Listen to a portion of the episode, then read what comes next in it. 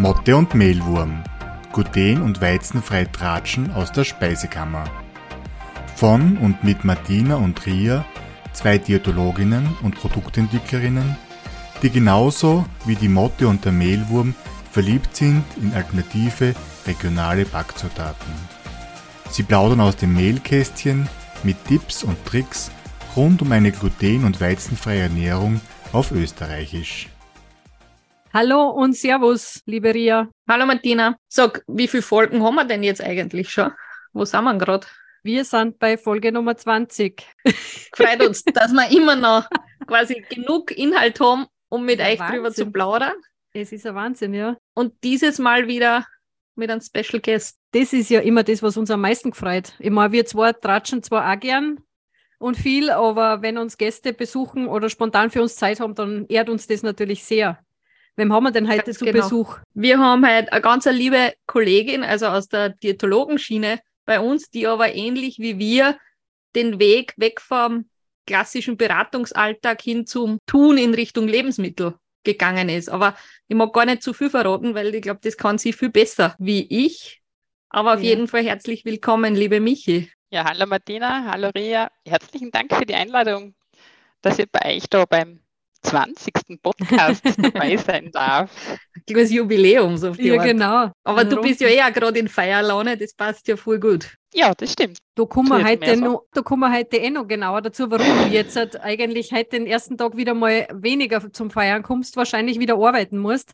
Aber vielleicht magst du du für alle mal vorstellen, was machst du den ganzen Tag? Alles, was natürlich wieder interessant sein könnte für uns. Ja, gern mache ich das. Ähm, mein Name ist Michaela Friedl, wie gesagt, und ich betreibe jetzt das seit drei Jahren die gut behütete Pilzmanufaktur im schönen Vulkanland der Steiermark.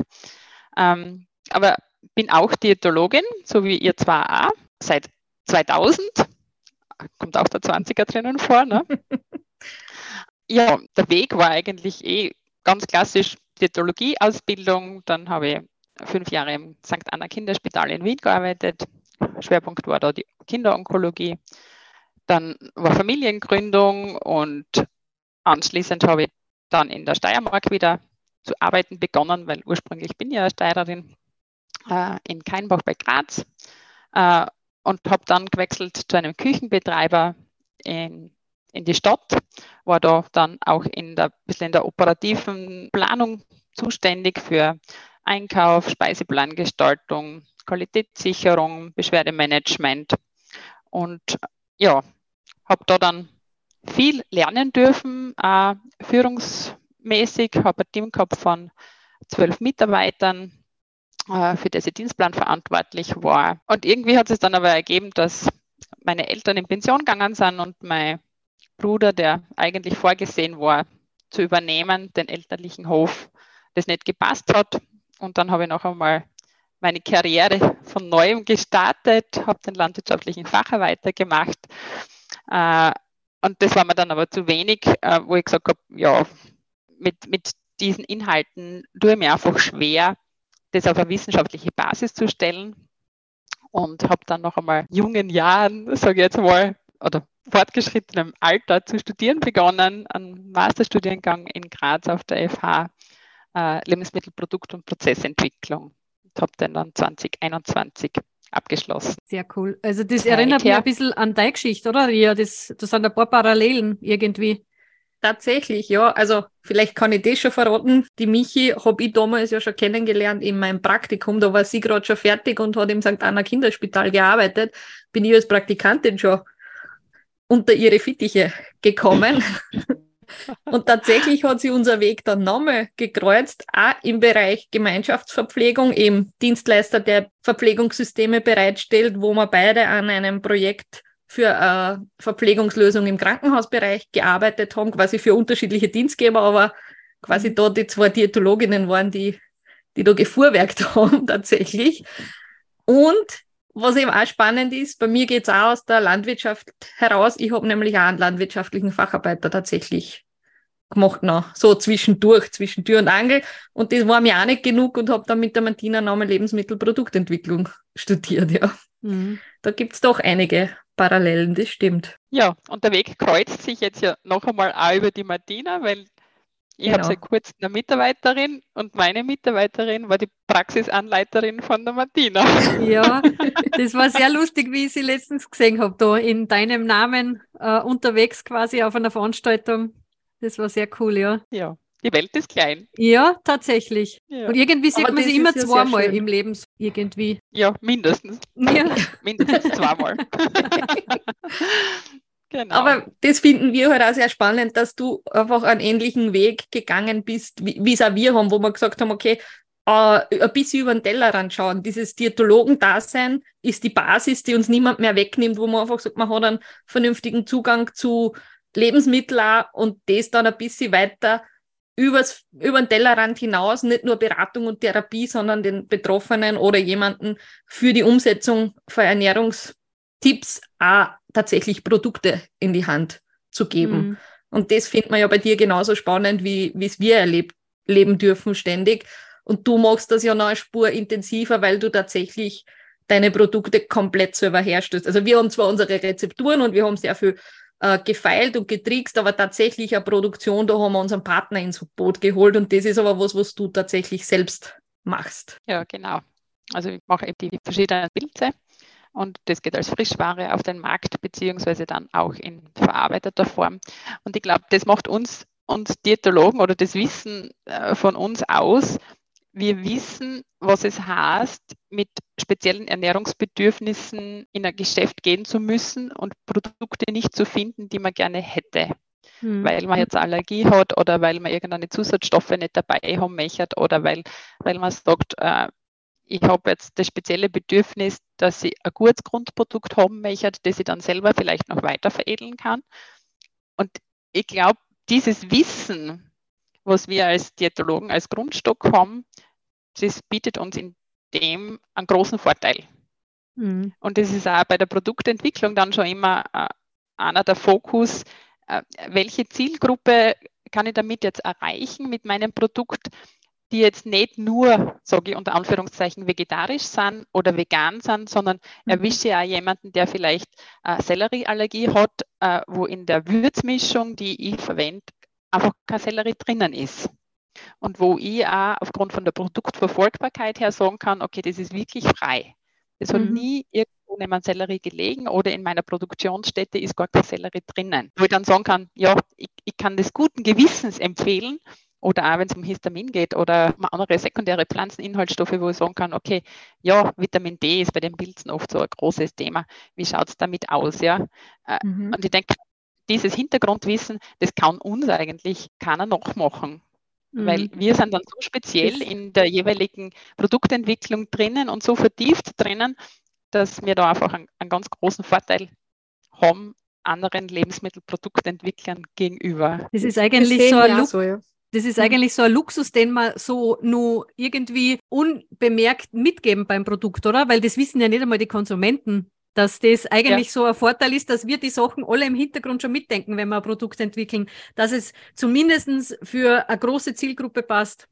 Und das finde ich ganz spannend, dass du das jetzt auch nochmal anmerkst, dass du das alles im Hintergrund mitbedenkst, dass es wirklich für eine große äh, Personengruppe dann passt. Oder zumindestens, dass äh, Menschen, die sonst immer ausgeschlossen sind, weil sie Allergien haben, deine Produkte zum Beispiel auch mit ruhigem Gewissen konsumieren können. Genau. Ja, ich weiß jetzt zwar, dass, dass der Reis, den ich in mein Risotto einarbeite, jetzt nicht geprüft ist, ja, auf Glutenfreiheit. Mhm. Aber ich weiß, dass in den seiner Reismühle nur der Reis verarbeitet wird. Somit kann ich sagen, okay, glutenfrei kann ich jetzt nicht sagen, aber er ist wahrscheinlich zu, zu großen Teilen allergenfrei. Ja. Mhm. Natürlich ist das jetzt ein, ein bisschen, also so Wischiwaschi-Sachen, man hätte es natürlich gern hundertprozentig, aber die meisten, entweder kennen sie den Reis eh, den ich auch verwende, und ja. dann sagen sie, na, der geht, weil der ist auf seiner eigenen Anlage und mit einem anderen Produkt in, in Verbindung gebracht worden und es geht. Und ich denke mir da, ja, ich denke mal, da haben wir als Diätologen einfach noch irrsinnig viel Potenzial, äh, ja. das wir bis dato minimalsten ausgeschöpft haben. Das ja. ist absolut richtig. Es ist halt auch sehr viel in der Kommunikation und wo wir oft auch ein bisschen hadern und überlegen, wollen das die Leute überhaupt hören, dass wir über das nochmal separat reden oder ist es zu viel oder ist es für uns oft selbstverständlich, kämen wir dann drauf und es sind schon wertvolle Informationen, die es dann schon wert sind, auch äh, zu kommunizieren oder zu teilen. Aber es ist, das ist halt da, ich sehe die andere Seite der Medaille. Für uns ist so selbstverständlich, dass wir es in der Produktentwicklung automatisch mitdenken, mhm. aber wir reden dann nicht hinten noch drüber, weil es eben so selbstverständlich für uns ist. Ja. Das haben wir auch zuletzt Martina erinnert, die jetzt vorige Woche zum Beispiel äh, rückgemeldet kriegt, ja, tu mhm. Gutes und sprich darüber. Ihr macht es super, aber bringt das noch viel mehr aufs Tableau, was ihr euch dabei gedacht habt oder warum und wieso ihr das so gemacht habt. Also das, das sind schon Dinge, da können wir tatsächlich noch ein bisschen an uns arbeiten.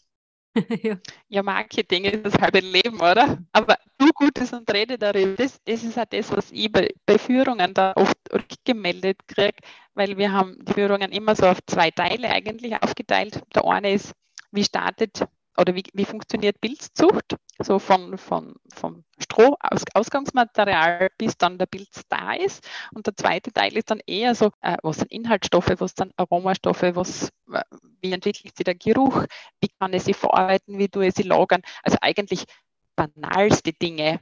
Mhm. Und dann bauen wir immer ein bisschen so eine, eine Inhaltsstoffe noch dazu ein, die interessant sein könnten ob es jetzt um die Ballaststoffe geht oder um ganz spezielle Pilzinhaltsstoffe, die äh, über die DCM teilweise bekannt sind. Und, mhm. und du merkst dann meistens ein gezieltes und können mit den Begrifflichkeiten dann sofort anfangen. Und für andere ist es einfach so, so elementar dann, äh, wo sie sagen, war super, dass man das jetzt einmal hört, wie man das tun soll. Es gibt so viel Verschiedenes, was man hört und man weiß nicht, wie man wirklich dann richtig tun soll. Kehren Sie in Plastik einpackt, in den Kühlschrank rein oder kehren Sie doch eher in ein Geschirrhangerl rein oder darf ich sie überhaupt lagern und muss ich sie sofort essen und was ist mit eingefrorene? Also da gibt es ganz viel äh, Nichtwissen. Und oder auch da Mythen, die man irgendwo gehört hat und aufgeschnappt hat. Ja. Oder, oder was äh, überholt ist mittlerweile, mhm. weil man mhm. jetzt andere Lagermöglichkeiten hat oder so. Gell? Und, und das ist auch spannend, über, wie das über das Alter unterschiedlich verteilt. Mhm. Also die Leute wissen ganz viel über Pilze noch und auch über das Sammeln und die Inhaltsstoffe und Lagerungen. Das, was bei den Jungen jetzt eher weniger da ist, die wissen dafür mehr über die Zucht. Ja. Also es ist da Ganz, Sehr spannend, ja. ja. Eben weil es so wertvoll sind, auch für die Inhaltsstoffe, dass das eine optimale Ergänzung in der glutenfreien Ernährung auch sein könnte, eben Mineralstoffgehalte und so Dinge, ja. was oft ja auch in, in glutenfreien Produkten, weil halt auch Reis sonst ein bisschen ein nährstoffärmeres Produkt ist, das sehr gehäuft vorkommt im, in der glutenfreien Ernährung, sind Pilze ja dann was, was als Ergänzung, als Beilage oder als sonstige Zutat in einem Gericht dann extrem hochwertig sind und das auf simpelsten Weg eigentlich wieder ernährungsphysiologisch aufwerten. Ja, das was schon spannend ist, also ähm, oft werden, werden Pilze als Fleischersatz diskutiert. Mhm. Was man in der Diskussion oft vergisst, ist, dass Pilze einen sehr hohen Wasseranteil haben. Und somit ist der Eiweißanteil relativ gering. Also bei Frischpilzen haben wir 3 Gramm Eiweiß pro 100 Gramm äh, Frischpilz im Schnitt. Mhm. Da liegen wir ungefähr bei der Kartoffel. Mhm. Da sagt auch keiner, das ist eiweißreich. Äh, wenn die Pilze getrocknet sind, sind sie natürlich eiweißreich. Dann ja. ist aber auch der Gewichtsverlust enorm. Ja. Das heißt, ich muss da äh, gut differenzieren, wie setze ich sie ein. Was natürlich ist, sie haben irrsinnig viel Vitamine, Mineralstoffe mhm. drinnen. Sie haben einen hohen Ballaststoffanteil, was natürlich auch bei den glutenfreien Produkten oft äh, Manko ist oder extra zugesetzt wird dann, wobei sie da in der letzten Zeit eh schon relativ viel getan hat. Ähm, die Pilze haben viel B-Vitamin drinnen, das natürlich auch eher in den ballaststoffreichen äh, Getreidearten vorkommt. Mhm, das heißt, das ist eine optimale so, ja. Ergänze. Sie haben viel Phosphat drinnen, sie haben viel Magnesium drinnen, sie haben Kalium drinnen. Das heißt, sie haben eigentlich sehr viel drinnen, was der menschliche Körper braucht, wenn ich auf Fleisch verzichte mhm. nur beim Eiweiß nicht. Das heißt, wenn ich Pilze jetzt kombiniere mit Linsen zum Beispiel, dann hätte ich eine optimale Ergänzung. Oder mhm. wenn ich ein Ei dazu gebe, dann kann ich das Eiweiß natürlich auch super gut für meinen Körper aufnehmen.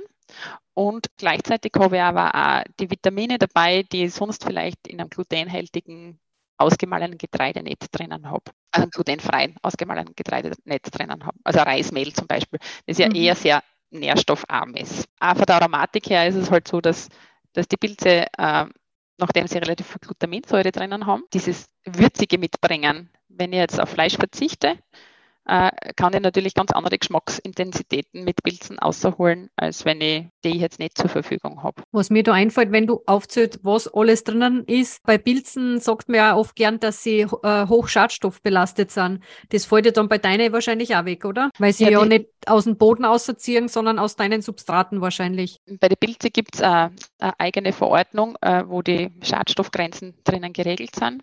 Die mhm. sind voriges Jahr novelliert worden und die, die Grenzen nach unten korrigiert worden. Pilze werden eingesetzt zur Mykorestauration. Das heißt, wenn ich Pilze auf, also bestimmte Pilze auf einen bestimmten Boden setze, der verseucht ist, dann reichern sie sich mit diesen verseuchten Produkten Aha. an, werden gezielt abgeerntet und entsprechend entsorgt. Und der Boden ist dann wieder Sauber. nutzbar. Und, das, und die Pilze äh, sind Sondermüll wahrscheinlich, nehme ich mal an. Die Pilze sind Sondermüll, genau. Und äh, deswegen ist es auch immer ganz wichtig, was für die Ausgangsprodukte habe ich für die Pilzzucht, äh, wo wachsen die? Und die Pilze werden laufend Proben gezogen, ob die ja. Schadstoffwerte wohl eingehalten werden. Das ist eines von den wichtigsten Grund, Grundsätze, dass die Ausgangsprodukte, die ich verwende, schadstoffarm sind oder schadstofffrei sind, so gut wie möglich, dass die Pilze dann in sich auch keine Schadstoffe drinnen haben. Aber sie sind tatsächlich ein gutes Beispiel, quasi, was man einer als Grundlage bietet, dementsprechend können sie sich entwickeln, weil die Funktion haben sie ja, dass sie wirklich alles aufsaugen, was man ihnen zur Verfügung stellt. Aber wenn eben die Grundvoraussetzung gut ist, die Basis oder das Substrat entsprechend ist, dann kann auch was Gutes rauskommen. Das ist für mich so ein bisschen Konklusion aus dem Ganzen. Genau. Sie nehmen nicht alle Schadstoffe auf, also da sind sie schon ein bisschen wählerisch. Aber die, die uns nicht zuträglich sind, die, die mengen sie natürlich auch. Und es nimmt nicht jeder Pilz die gleichen Schadstoffe auf. Und in, okay. in der gleichen Konzentration, da gibt es auch nochmal Unterschiede. Wie schaut denn so ein Arbeitstag bei dir dann aus? Ich meine, man, man muss sich ja kümmern um seine Sprösslinge oder Schwammerl, die da wachsen. Äh, und gleichzeitig tust du dann nur weiterverarbeiten. Wie, wie schaut denn das bei dir aus? Wie schaut das aus? Der Tag startet spätestens um 8 direkt bei den Pilzen. Zuerst wird geerntet. Da werden alle erntereifen Pilze äh, abgeerntet äh, und entsprechend äh, versorgt. Entweder dürfen sie in den Kühlraum oder gehen direkt in die Verpackung, wobei Verpackung eben loser Verkauf ist bei mir und werden dann für, den, für die Verlieferung hergerichtet. Falls es welche im Kühlraum gibt, äh, werden die dann im nächsten Schritt dann für die Verarbeitung vorbereitet. Dann wird produziert. Wir machen es so, dass wir meistens äh, ein Produkt an einem Tag produzieren und da dann dafür ein bisschen eine größere Menge, egal ob das jetzt ein Aufstrich ist oder ob das das Sugar ist oder äh, verschiedene Getreidemischungen mit, mit Pilzen sind oder Essig angesetzt wird. Das ist dann meistens ein Produkt an einem Tag, hat auch damit zu tun, damit äh, also das Senfallergen haben wir äh, zum Beispiel im Betrieb drinnen, äh, mhm. äh, dass wir dann zumindest produktionsmäßig sauber sind und da keine Kreuzkontamination möglich ist. Dann wird noch gereinigt, äh, nachgestellt, äh, neues Substrat produziert und das ist äh, unterschiedlich getaktet in den einzelnen Wochentagen. Aber geerntet wird Montag bis Samstag der Sonntag mhm. ist frei. Also da lernt man am Samstag dann so viel mehr, äh, dass nichts überstandig ist. Und am Montag kann man dann halt auch wieder ein bisschen mehr äh, zum Ernten. Äh, ja, und es geht dann meistens bis, äh, Produktion läuft meistens so bis um eins. Und danach folgt dann noch Auslieferungen Richtung Graz meistens. Mhm. Also auch die frischen Produkte, aber auch quasi veredelte Produkte nimmst du dann mit genau. für die Verkaufs. Schiene. Ja, genau. Mhm. Und wie viele unterschiedliche Pilze züchtest du jetzt bereits? Das wird sich ja wahrscheinlich auch entwickelt haben über die Zeit. Ja, also gestartet haben wir mit einem Austernseitling, mhm. aber der war relativ schnell äh, einsam. und da sind äh, relativ zügig dann verschiedene Pilze dazugekommen. Wir haben jetzt eigentlich immer sechs Sorten Pilze im Sortiment. Das sind eben verschiedene Seitlinge. Rosenseitling, der ist rosarot, der Limonenseitling, der ist gelb, hat leichte Zitronennote. Der Kräuterseitling, den braucht man als Pilzzüchter mittlerweile, ist einfach ein schöner Pilz. Der Austernseitling und dann haben wir noch den Shiitake und den Egelstachelbart. Und jetzt, da, wo es wärmer wird, äh, wird dann der Kräuterseitling rausfallen aus dem Sortiment und dann kommt der Biobino noch dazu. Okay, da muss ich jetzt nämlich gleich nachfragen, als absolute null in Sachen Pilzen. Wie hast du dir das angeeignet? Oder hast du das aus alten Überlieferungen so übernommen von Öttern, Großöttern? Weil ich bin zum Beispiel so eine, ich würde mir wahrscheinlich gleich einmal umbringen, wenn ich im Wald spazieren gehen würde und irgendwas sammeln würde. ich habe null Ahnung, ich erkenne nicht einmal ein Eierschwammerl. Darum bin ich froh, dass man das kaufen kann im Geschäft irgendwo. Angeeignet, weil ich bin immer gerne in den Wald gegangen. Und äh, was habe ich gesammelt? Ja, Parasol, Herrenpilze, Eierschwammerl ja. und ab und zu vielleicht ein, ein Däubling, wenn man sich ganz, ganz sicher war. Und mh, mm, das Thema Pilze ist eigentlich dann aufgekommen, nachdem meine Eltern haben Schweine gehabt die Stallungen sind alle leer gestanden und ich aber was gesucht habe, wo ich als Diätologin mir ein bisschen noch austoben kann und mich nicht auf das Fleisch fokussieren muss. Und da sind wir auf die Pilze gestoßen. Und ähm, das Wissen eignet man sich dann an. Ja, mhm. ähm, wie ich gestartet habe, hat man über Zuchtmethoden und, und Zuchtmöglichkeiten relativ wenig im Internet gefunden. Die Pilzzüchter waren auch nicht wirklich ähm, kommunikativ, haben eher versucht, das Wissen bei sich zu behalten. Mittlerweile tut es ein bisschen mehr auf, aber äh, ja, viel Literaturrecherche, äh, Learning by Doing und, und wenn man mal mit diesem Pilzvirus infiziert ist, äh, dann weitet sich das von ganz selber aus und man, man hört auch, also man, man hört die Schwammerl dann wachsen, äh, man riecht sie. Ja. Die haben ja einen ganz speziellen Duft und, und man riecht es, wenn irgendwo dann Schwammerln sind. Man sucht in der Natur dann. Also man geht durch die Klammern, da findet man in, in der Steiermark und in, in Österreich die, die Austernseitlinge, wenn man mit offenen Augen durchgeht. Man findet da Judasohren auf Holundersträuchern. Man, ja, also man sieht dann einfach Pilze, die man vorher vielleicht gar nicht gesehen hat oder wenn man sie gesehen hat, hat man sie nicht mitgenommen, weil man Angst gehabt hat, dass man vergiftet werden könnte. Mm, na, sehen genau. die auch genug, aber wie gesagt, ich würde mich da nicht trauen. Irgendwie Fliegenpilze erkennen, ja, eigentlich den erkenne. Den roten und die weißen Tupferl, das weiß man, dass man den nicht essen darf, aber ich finde das immer beeindruckend. Ja, gut, dass es Menschen wie die Michi gibt, ja. die dann sagen, auf in geschützten Bereichen werden sie ganz gezielt gezüchtet und dann kann man sie kaufen. Und der Vorteil ist natürlich, ich gehe normalerweise nicht Pilze suchen, sondern Pilze ernten. Also genau. ich weiß, wo sie daheim sind. genau. Ist auch weniger zeitintensiv, bis du ein volles Kerl hast, dann auch, weil du ein paar Schritte weniger machen musst wahrscheinlich.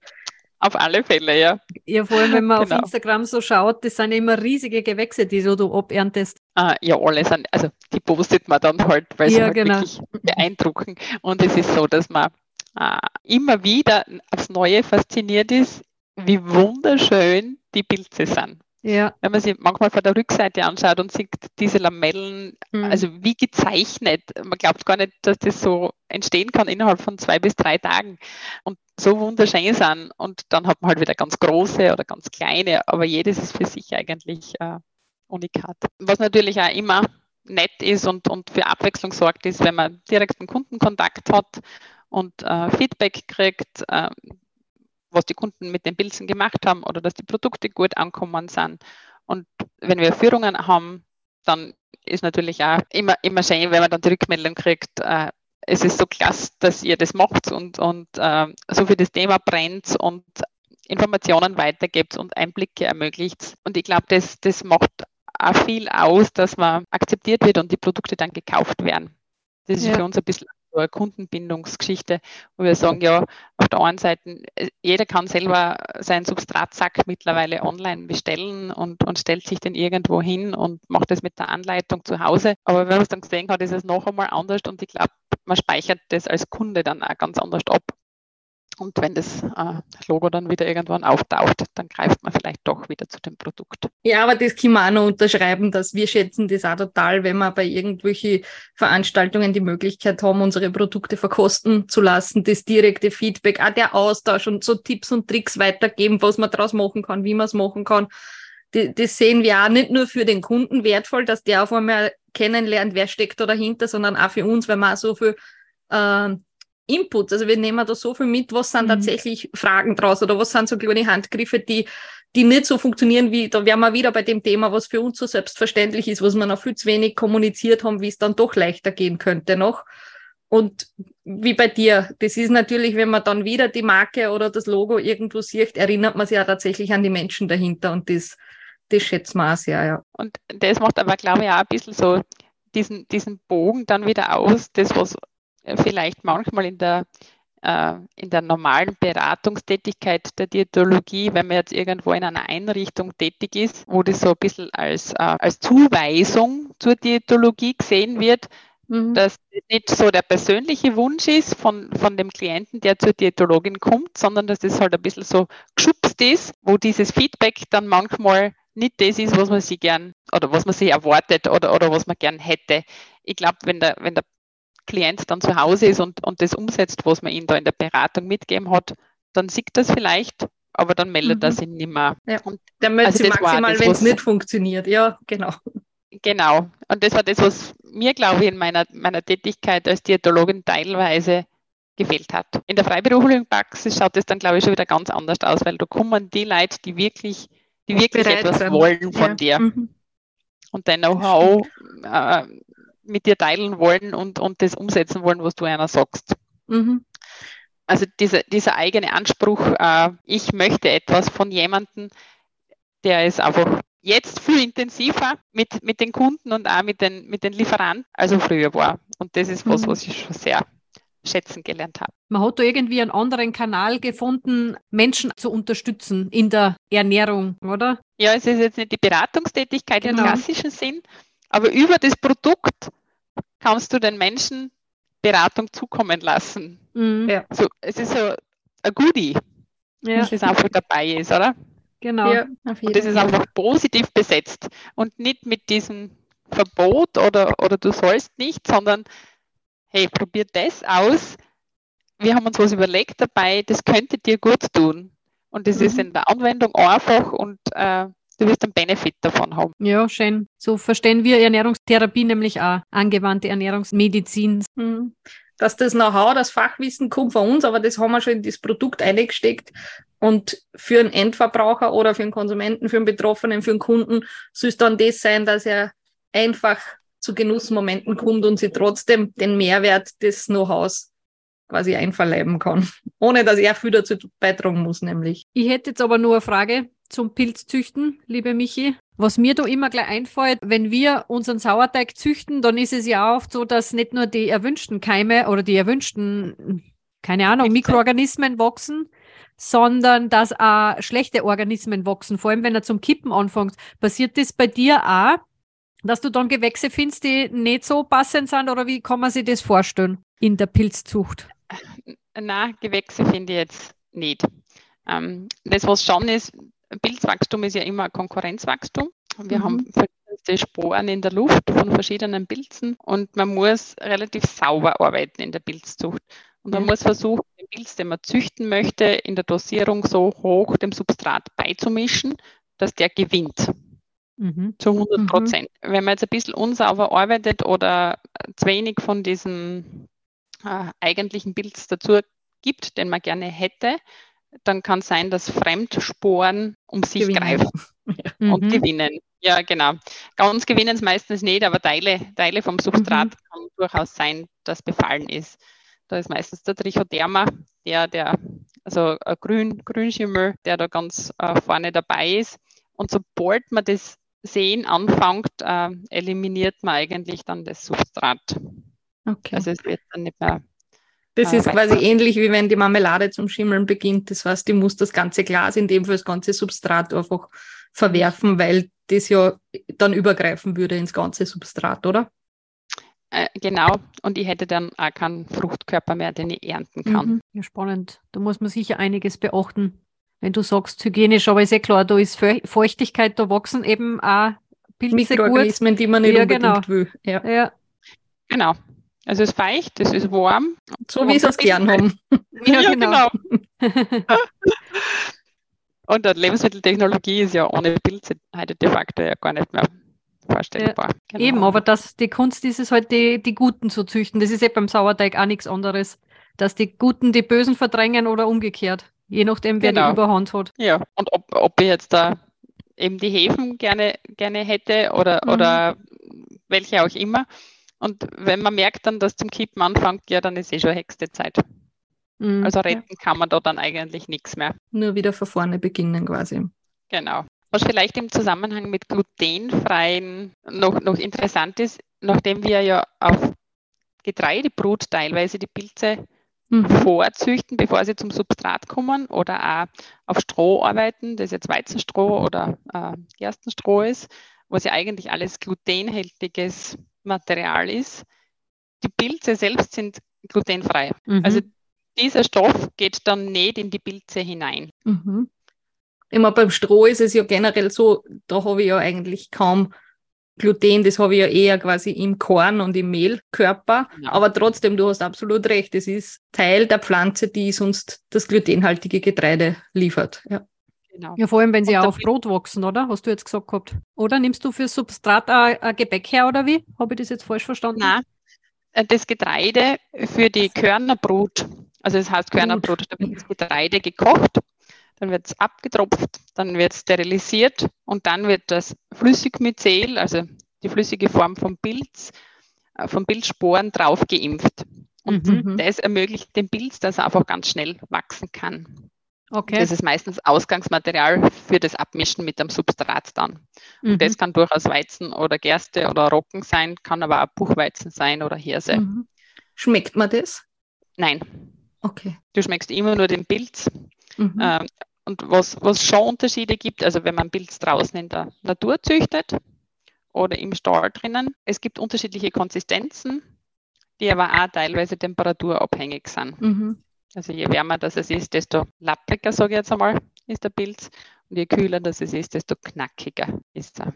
Spülst du mit dem? Sprich, kannst du euren Stall irgendwie temperaturtechnisch steuern und machst du das auch? Oder ist du, sagst du, da ist es so, es ist a, im, im Jahreszeitenverlauf auch andere Temperaturen und dementsprechend ist die Qualität der Pilze auch anders oder wachsen auch andere Pilze, wie du das gesagt hast, wenn es sehr warm wird, ist der Kräuterseitling dann nimmer der, der viel Ertrag bringen würde? Ich habe in den äh, Pilzzuchträumen keine Klimaanlage. Ich habe nur eine Lüftungsanlage drinnen. Mhm. Insofern kann ich mir mit den Temperaturen im Winter relativ gut spielen. Mhm. Die Frage ist, wie viel heize ich dann dazu? Da haben wir eher kühlere Umgebungstemperaturen und Richtung Sommer, wenn es dann draußen so über 5, 26 Grad kontinuierlich hat, dann schaffe ich es mit der Befeuchtung nicht mehr unter die 20 Grad. Mhm. Und gewisse Pilze funktionieren dann ertragsmäßig ja. einfach nicht mehr. Und äh, zwischen diesen Temperaturbereichen kann ich mich schon bewegen. Damit spielen wir auch. Also wir haben mhm. unterschiedliche Fruchtungsräume und die tun wir unterschiedlich äh, bestücken. Und deswegen haben wir aber im Sommer dann ab Mitte, Mitte, Ende Juli bis Schulanfang geschlossen weil es einfach zu heiß ist. Mhm. Okay. Ich wollte nämlich gerade fragen, kannst du dann jemals auf Urlaub fahren oder nimmst du deine Pilzzucht dann mit oder aber dann hat sie das, da darfst du dann auch Urlaub machen. Du. Ja, genau. Okay. Wenn man 20 Jahre normal unter Anführungszeichen in einem Dienstverhältnis gearbeitet hat und fünf Wochen Urlaub gewohnt war, ganz gibt man es nicht mehr her. Ja. genau. Und hast du sonst irgendwem, der dich unterstützt bei deiner Arbeit? Hast, oder arbeitest du allein? Machst du das alles Nein, als One-Man-Show? Keine One-Woman-Show mehr. Meine Mitarbeiterin eben, die ich jetzt seit März habe. Und äh, meine Eltern helfen natürlich rundherum ein bisschen mit. Der Papa tut eher so das Altsubstrat entsorgen, kompostieren. Die Mama tut eher beim Ernten helfen, wenn mal am Wochenende ein bisschen mehr frei haben mag oder unter der Woche. Und äh, mein Mann ist eher so für das Technische, für die Steuerung und die, die App-Steuerung und äh, die ausgleichende äh, Lüftungsbewegung und das zuständig. Und mhm. Homepage, mhm. das macht mein Mann ja. Ja, man braucht ein bisschen Unterstützung, gell? ganz allein ist mhm. das nicht möglich. Äh, nein, geht es nicht mehr. Mhm. Also für das bin ich zu groß, obwohl ich so klein bin. Aber das ist ja tatsächlich schön und weil man jetzt, das ist glaube ich ein gutes Stichwort, mhm. genau das, was du da auf die Füße gestellt hast, anfangs wahrscheinlich alleine oder halt immer auch mit ein bisschen an Rückhalt für Family und Friends. Dein Tun wurde ja erst kürzlich ausgezeichnet. Dazu wollen wir natürlich nochmal ganz, ganz herzlich gratulieren, weil wir das extrem wertschätzen, auch was du da auf die Füße gestellt hast und dem uns nur anschließen, was die Steirerin, das ist ein Magazin in der Steiermark, gibt es auch in den anderen Bundesländern, wenn ich richtig informiert bin. Und die zeichnen in verschiedenen Kategorien immer wieder Frauen aus, die tatsächlich was bewegen, was auf die Beine stellen und einfach vor den Vorhang geholt gehören, sagen wir es einmal so. Da hast du in einer Kategorie, wurdest du nominiert und dann tatsächlich zur Macherin des Jahres 2023 gekürt. Ist das so richtig? Ja, danke, das war perfekt zusammengefasst. Äh, das war ein äh, wunderschöner Abend. Dank vieler Freunde, Kunden, wer auch immer seine Voting-Stimmen da abgegeben hat. Das ist nämlich ein, ein ja, ein, ein Voting, äh, das entscheidet, ob man dann zur Macherin oder in jeglicher Kategorie gewinnt oder nicht. Äh, das entscheidet man nicht selbst oder es entscheidet nicht der Jury, sondern das entscheiden ganz viele tausend Klicks. Ja, und ich, ich war so stolz auf alle meine Unterstützer und Unterstützerinnen, dass das gelungen ist, ja. Wir können uns auch dazu zählen. Wir haben natürlich auch für die abgestimmt. Ja, hey, danke. Mehr, mehr, mehrmals. Ja, aber das Nein, es ist, soll es so ist einfach sein. wunderschön zu sehen, dass man eben nicht, nicht alleinig unterwegs ist, sondern dass man einfach ganz, ganz viele im Hintergrund irgendwo hat, die, die mit mitfiebern und die mhm. einfach pushen und, und fördern und ja, nicht im Regen stehen lassen. Genau, und tatsächlich das schätzen, was du ja. tust. Also diese sinnstiftende Arbeit würdigen und sagen, hey, mach weiter so, weil wir sind dankbar, dass das gibt, was mhm. du machst. Absolut. Ja, ja, das ist absolut. Und man hat ja dann eine Kugel überreicht bekommen, den Steirerin Award.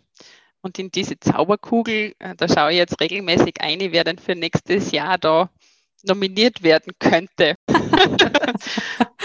ja, also ich habe schon vieles gesehen. die Lottozahlen noch nicht, oder? Wahrscheinlich die aktuellen. Nein, die aktuellen Lottozahlen habe ich nicht gesehen.